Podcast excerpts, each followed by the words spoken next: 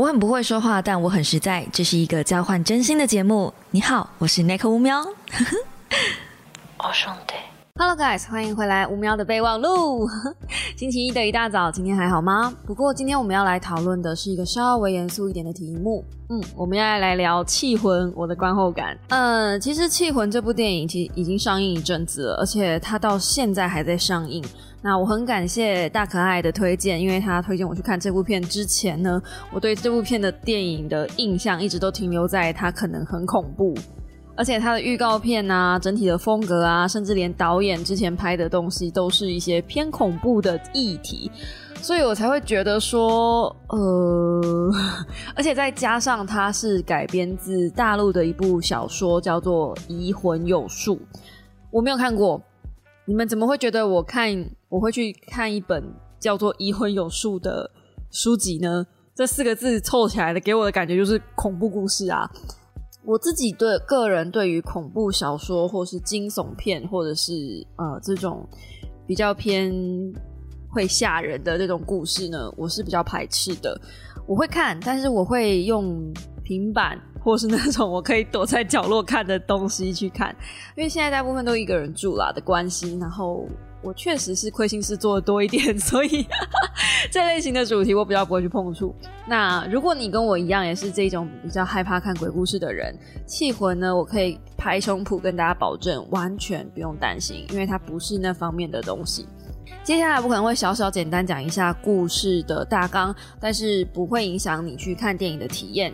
因为我刚刚查了一下，就是星期六，呃，最后一次看都还有一些电影有在上映。那听我讲完之后呢，如果你对这部戏有兴趣的话，呃，还可以趁这个戏院还没下档的时候，赶快去戏院看一下，真的很值得。先讲电影的整体感受好了，不管是运镜的过程、CG，还有。呃，整体的拍摄啊、剪辑呀、音乐啊，我觉得都很棒。那里面最棒、最棒的是，我真的对那个演员达到十二万分的敬意，尤其是张震饰演梁文超的那个监察官，哇塞嘞，真的是演的有够厉害！不是他演监察官很厉害，当然他演监察官的部分也是演的很好。然后他同时还是一个癌末的病人。癌末病人，我们通常都会画一些特效妆，让自己看起来比较瘦啊，或者什么。可是你其实看得出来，他是真的有把自己就减肥，然后弄瘦，到最后甚至他有演出那种骨瘦嶙峋、快要不行的样子。因为我其实有在短时间内经历我爸爸就是癌症最后末期跟。呃，就是有看过一些我阿妈跟我外婆最后人要走，人之将至，就是要走掉的前一些些的那个时间，他已经很像了。因为你不可能一模一样，就是人快要往生净土的时候，他其实身上的皮肤会有一点点不太一样，我也说不上来，就是会有这种皱褶，你会看到他的那个生命力在逐渐凋零，而且是那种肉眼看得出来的。那当然了，他没有办法演到百分之百完全一模一样。呃，特效妆我觉得也没办法，那个是一个 feel，就是一种生物的感受，你可以感受出来这个人的生命力在衰减的那种感觉，但他真的已经就是逼近了，至少八十趴像，我都觉得靠，也太像了吧？是这个演员快死了是不是？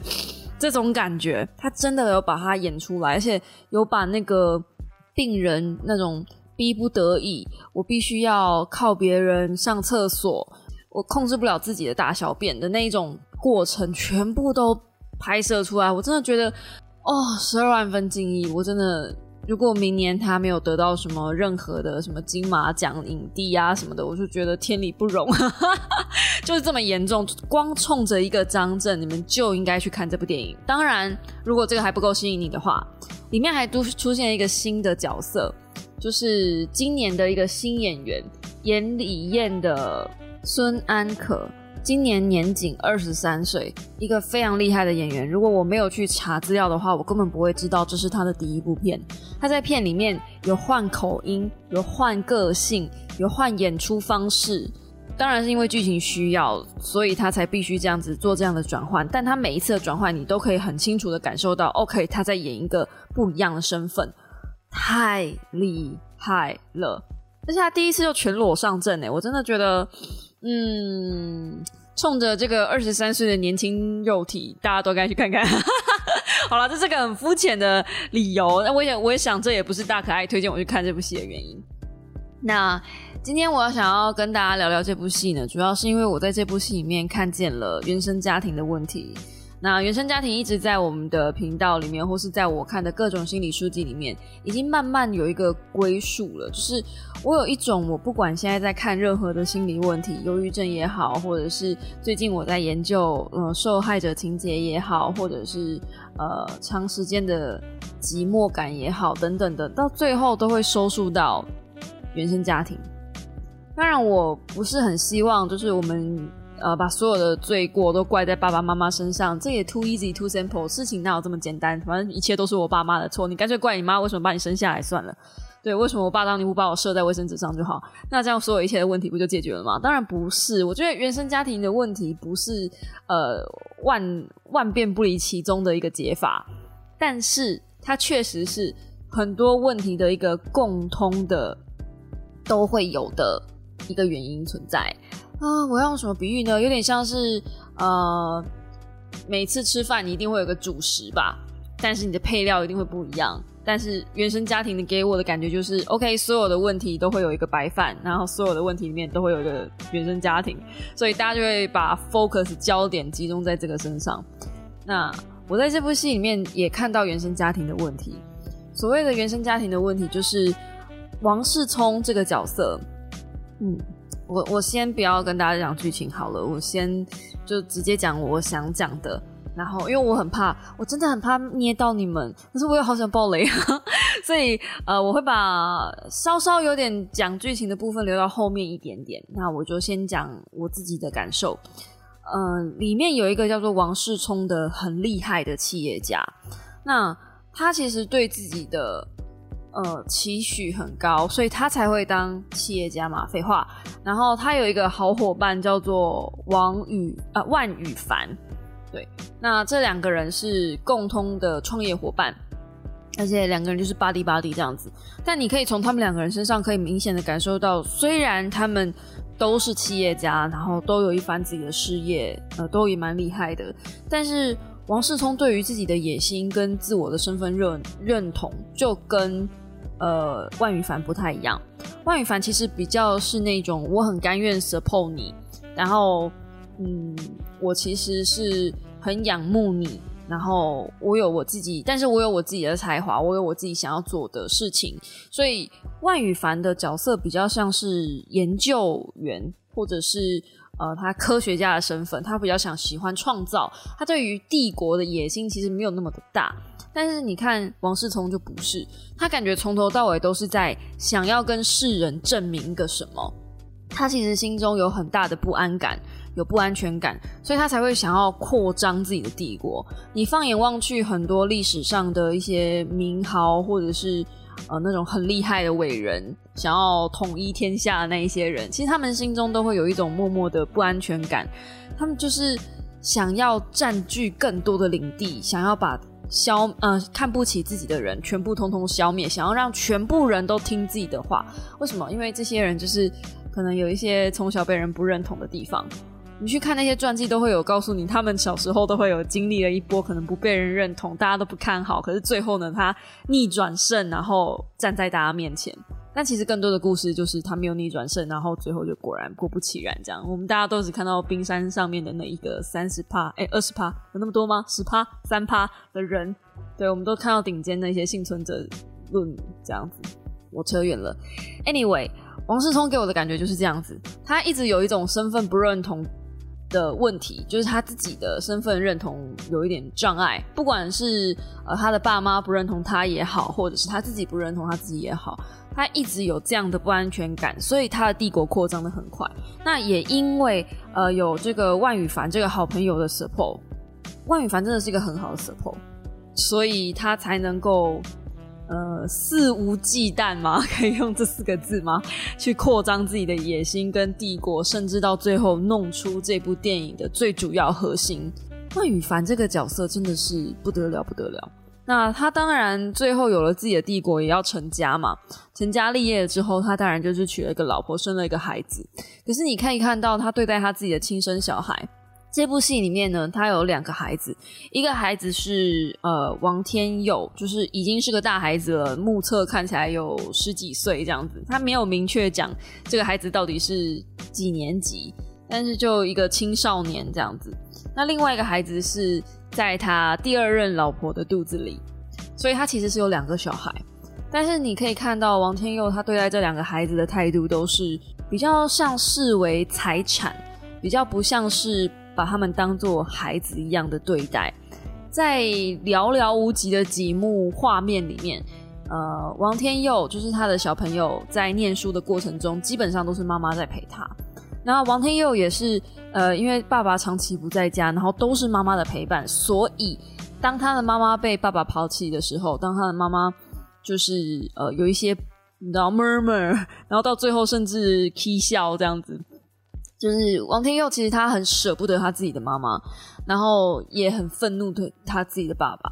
这个孩子从小生长在爸爸妈妈嗯没有照顾他的状态下，就是爸爸妈妈自己就有问题了，所以孩子的思考方式就是很简单，用二元对立的方式。今天就是好，爸爸对不起妈妈，所以爸爸是坏人，妈妈是好人，所以妈妈不管怎么样，我都要挺妈妈，我要呃排挤爸爸。我老实讲，我自己小时候也是这样子。我小时候会觉得说，妈妈今天很可怜，因为爸爸是外遇的人，所以爸爸做错事了，我要挺妈妈。小时候我就是这么想的。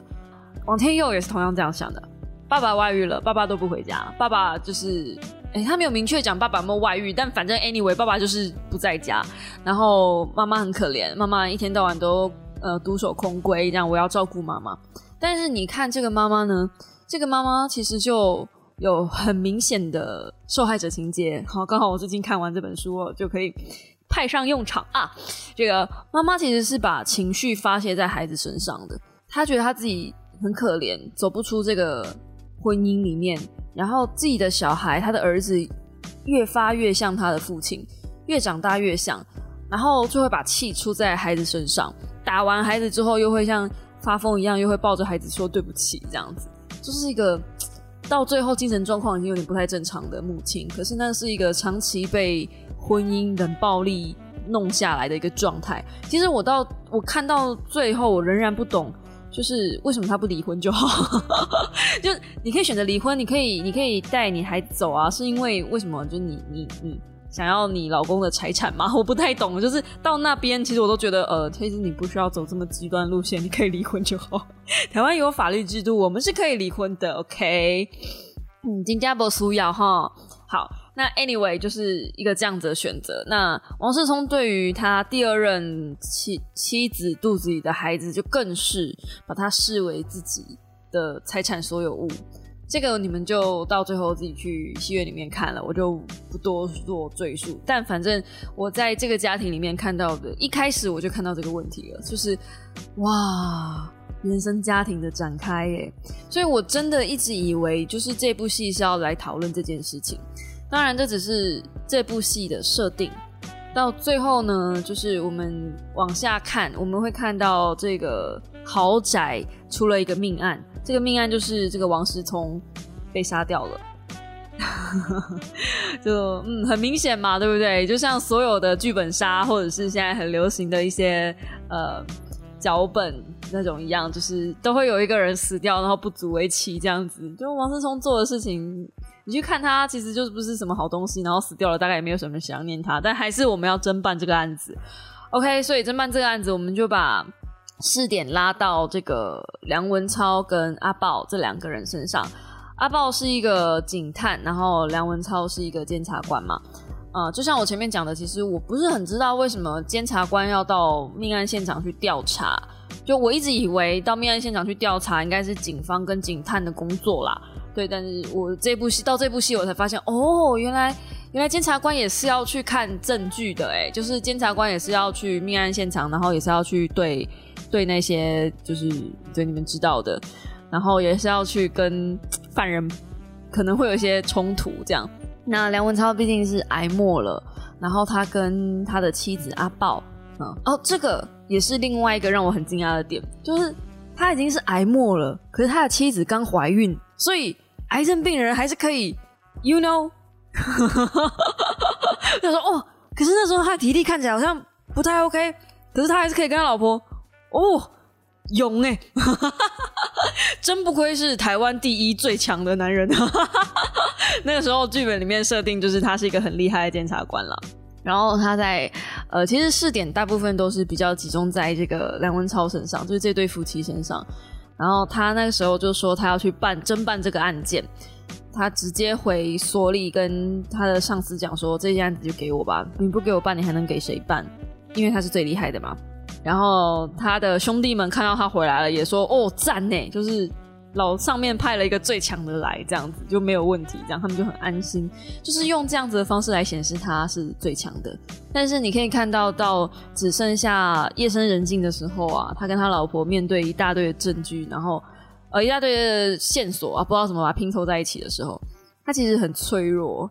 他抱着他老婆说：“呃，如果他就是没有去上班，那就没有办法留下太多的东西给他们，因为公务员嘛。”也没有太多钱，但如果他有来上班的话，上一个月是一个月，然后一个月就可以就是加奖金加补助什么的，呃，大概可以有十二万。他觉得做做一个月多一个月是一个月，可以留下一点什么给孩子，给他跟孩子。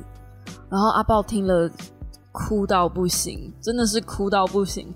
哎，如果是我，我一定也会哭到不行的。我没有办法接受我老公跟我讲这种话，而且我肚子里还有他的小孩。他其实也很脆弱，有时候他就在讲说，他其实，在呃补习班啊，或者是什么啊，庸庸碌碌的啊，为了考试，为了考上检察官啊，呃，舍弃掉了很多事情，然后突然之间他就觉得也很很想要有人跟他来讲说，你做的很好，就是其实也没有人在肯定他自己的行为，他自己也是一路这样自己拼上来。然后现在想要好好的照顾老婆，但发现自己所剩的时间不多了，这种感觉。那最后他还留下了一段就是录音给他的女儿，因为他很怕他以后没有办法看到他女儿出生了。哦，真的是，真的是，你知道爸爸跟女儿这东西就是最最最掐死我的点吗？就是家人这一块就是我的软肋，这样你要让我哭，你就让我看这个就好了哦！真的是哭到一个不行。哎，对，所以这部戏啊是会哭的。就 如果你跟我一样是这个是你的软肋的话，不要戴隐形眼镜去戏院，真的。然后也不要化妆，真的会花掉，一定会哭，一定妆一定会哭花，是百分之百 one hundred percent 保证，真的不要。那阿豹这个角色就嗯，是老婆嘛，就是非常非常爱老公，而且阿豹爱着老公是毋庸置疑的，她爱她老公爱到多到就是。违背她老公的意思，也不算违背，就是弄了一点方法，然后去跟医生讲说，就是一直去求情拜托，去让她老公试一个比较新的手术。那只有帮她老公排上了。本来她老公其实应该就就这样就就去了这样，但是因为这个手术，她老公勉强活下来了。这个勉强活下来是真的很勉强，是那种没有办法自己上大小便，然后呃下半身瘫痪的那种勉强。原本他还是可以走可以跳的，呃，可能不能跳了，但是至少能够走。这但是他是活下来的方式是用那种他自己很不愿意的方式。梁文超后来知道他老婆是用什么方式去获得那个手术的机会的时候，他整个超生气，他就说：“你我我原本可以就这样离开的，你为什么要这样让我活下来？我根本就不想要这样活着。”而且他的那个语气跟口气，感觉是发自内心，根本就真的是不想要活下来。所以我说你们说这个金马奖影帝，对，一定要。那你可以看到这个老婆的立场，她其实她她就真的，她没有，她也没有想这么多，她就是要他活下来。然后我就问了我自己，如果今天同样是我，我是那个那个老婆，如果我知道我老公活下来会是这个样子，就是。基本没有什么尊严的方式活着，我会让他这样子做吗？因为这部戏里面一直在问一个问题：值得吗？为了爱，为了你身边的人，值得吗？这个问题同时发生在呃阿豹，就是他老婆身上，因为她必须要付出了一个很大的代价去换交换她老公这个苟延残喘的生命。然后万羽凡也也也被问这个问题，就是这个好朋友的伙伴，呃，梁世聪的创业好友的这个这个人，他也被问这个问题：值得吗？为了爱这么做值得吗？其实蛮多人都还有，还有李艳，就是呃王世聪的第二任老婆，她也被问了这个问题，就是这么做值得吗？为了野心，为了爱，为了各种各式各样的理由，值得吗？那这里面其实我在讨，我觉得他们在讨论的东西都是围绕一个字，就是爱。不管你是爱自己也好，你是爱了另爱了另一半哦，另一半也好，或者是你是爱着嗯。子女也好，对，这里面其实是有爱子女的。我觉得啦，就是他写的很隐晦，就是梁文超跟阿宝他们在期待他们下一个孩子的出生，这就是爱着孩子嘛。他们因为这样子，这些人为了某一件事情，其实他们的出发点都是爱，只是这个爱有时候很自私，有时候呃很残暴，有时候甚至看起来很血腥、很残酷，可是。都是一种爱的表现方式。那我自己觉得啦，如果我这个问题在我身上，就是如果我今天是阿豹的话，我想我因为爱，我不会让我的老公变成那样子，因为我知道他很爱面子，他一定不会想要那样子活下来，就是什么大小便不能自理啊，然后一辈子只能坐轮椅啊什么的。当然，这个我可能会先问他啦，因为他也很怕痛。很怕死，所以在嗯这么多惧怕之前，我可能要先问他，在这些东西之前，你你把什么东西放在优先顺位？但如果我是他，我可能就是如果是我的话，我是阿豹的话，我很舍不得让我老公过这样的日子，就是我宁愿把孤单寂寞我自己扛着。阿豹的这个所作所为，她想要让她老公活下来，其实某一部分是出于自私。我自己看啦，因为。就像我说的，我宁愿宁愿让自己呃承受这样的寂寞，我也不想要让我老公这样子嘛。所以我会觉得说，阿豹他因为不想要寂寞，他因为真的太爱太爱了，所以他忍不他没有办法放手。可是其实学会放手也是爱情里面的一个很重要的部分。当我们学会放手了，本来你终有一天就是会你知道的，就是回归到一个人。如果你这时候你不学会放手，你看，你就要面对他对你的指控，就你为什么要让我活下来？为什么要我过这种日子？你为什么要接受这样的指控呢？我觉得我没有办法，我没有办法忍受我的另一半对我做出这样的指控，就是让他讨厌我，这个心如刀割。我宁愿我自己孤单一个人，没有关系嘛，反正我现在也是一个人。好，然后。王讲到王世聪，或是讲到李艳的爱自己的部分呢，这个可能就会有点捏了，但是。啊，有看过电影的人就会知道为什么我会讲这一个，这个我就留给你们自己思考了，好吗？如果你们真的想要听我就是继续多讲一点什么，可以到呃星期四我的直播的时候，你们可以就是在聊天室提醒我一下，我可能就可以再继续多讲一点。因为这部电影主要是它还没有下档，然后我就觉得大家可以趁还没下档的时候，而且我刚刚偷查了一下，Netflix 现在已经有那种提示上映了，所以以后应该 Netflix。下档的瞬间，应该 Netflix 就会上映了吧？所以之后会在 Netflix 看到。那如果 Netflix 上面有的话，我真的很推荐大家去看一下，真的，真的，真的，真的，真的，不管你们用什么手段也好，真的这部戏真的要看，因为它就是一个原生家庭扭曲到最后一个极致的样子。然后最可怕的事情，这些东西如果再有金钱介入，Holy shit！就是，嗯，一个一个金钱还没介入到这个家庭里面的时候，会变成什么样子？那金钱介入之后又会是什么样子？那王天佑呢？我觉得他是这部戏里面最可怜的一个角色。很多人都说这部戏里面最可怜的角色是李艳，但我觉得李艳当他签下那一张同意书的时候，呃，他就不值得同情了。就是他已经把他的灵魂卖给恶魔了，所以我觉得就不值得有什么好同情的。但是这部戏里面，王天佑真的很可怜。王天佑是一心一意的爱着妈妈，他的爱就是孩子对于父母的爱，是一种无私不思考，而且没有任何呃二次过滤，就是完全纯粹的爱。所以他相信他妈妈讲的任何一切的话，而且他甚至相信妈妈是会投胎转世，然后妈妈会，他就是已经相信到他妈妈跟他讲的任何一切消言消语都可以成真，所以他才会这么的，嗯，做出这么多疯狂的行为。所以我会觉得说，呃，王天佑真的很可怜，就是爸爸不疼，然后妈妈爱的又畸形，所以导致他这个孩子的人生。很可怕，就是就是就就是 kick 杠了，就是就没用了。梁文超在戏里面讲了一句话，他说：“呃，王天佑就被判无期徒刑，那如果将来表现良好的话，还就是出来就可以二十年缓刑这样，所以他只需要被关二十年。那他就是哦，他有说他十六岁，所以被关二十年出来就三十六岁，就还有大半人生可以过。在他的检察官的立场看是这样，可是你知道在我立场看我是怎么样吗？”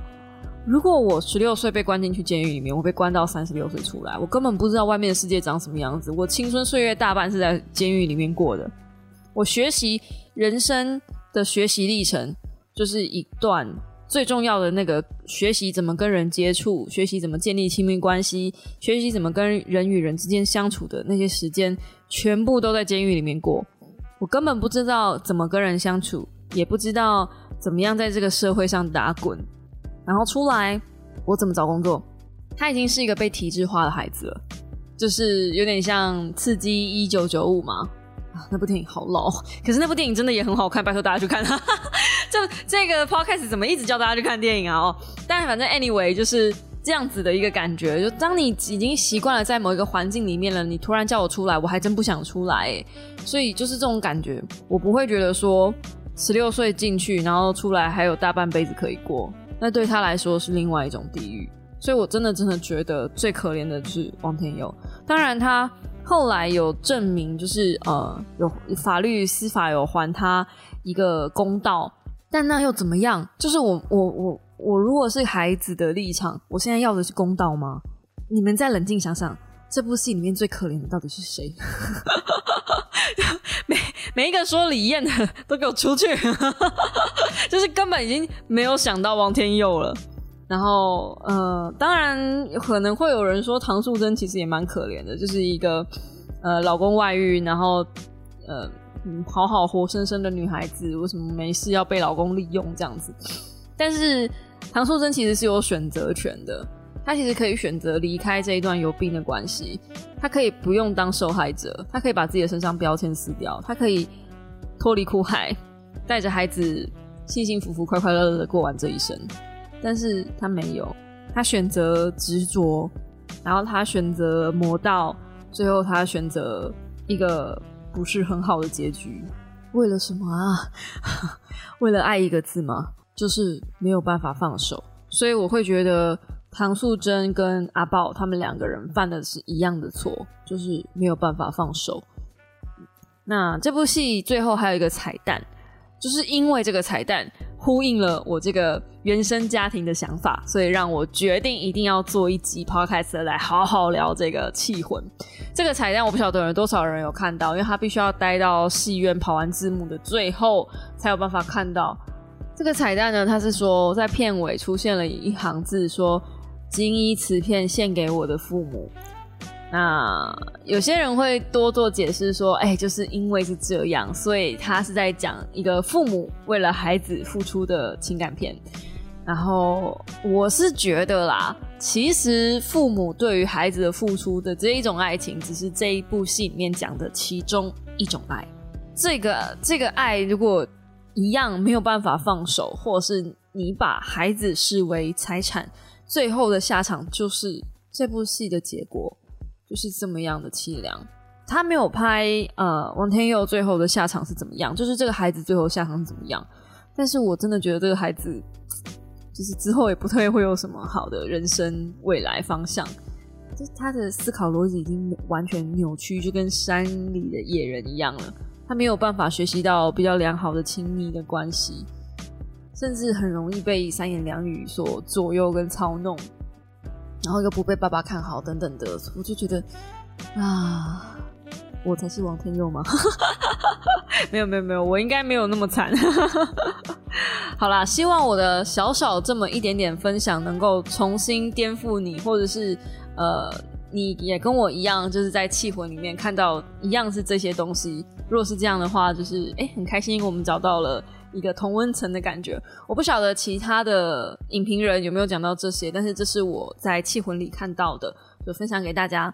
再次重申，好电影它最后最后应该是快下档了，所以 Netflix 才会上。如果你不想去戏院享受声光效果的话，记得要锁定 Netflix 的上映时间喽。我是已经把通知开启了啦，因为很想再看一次，因为真的好好看哦。但前面有点小小恐怖啦，就是它分成前半段跟后半段，前半段比较有点悬疑，略略为惊悚的部分，那。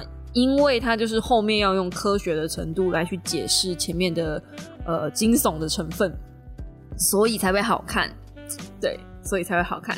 那建议大家看这部戏的时候，不要太在意逻辑问题，就是有一些科学上办不到的事情。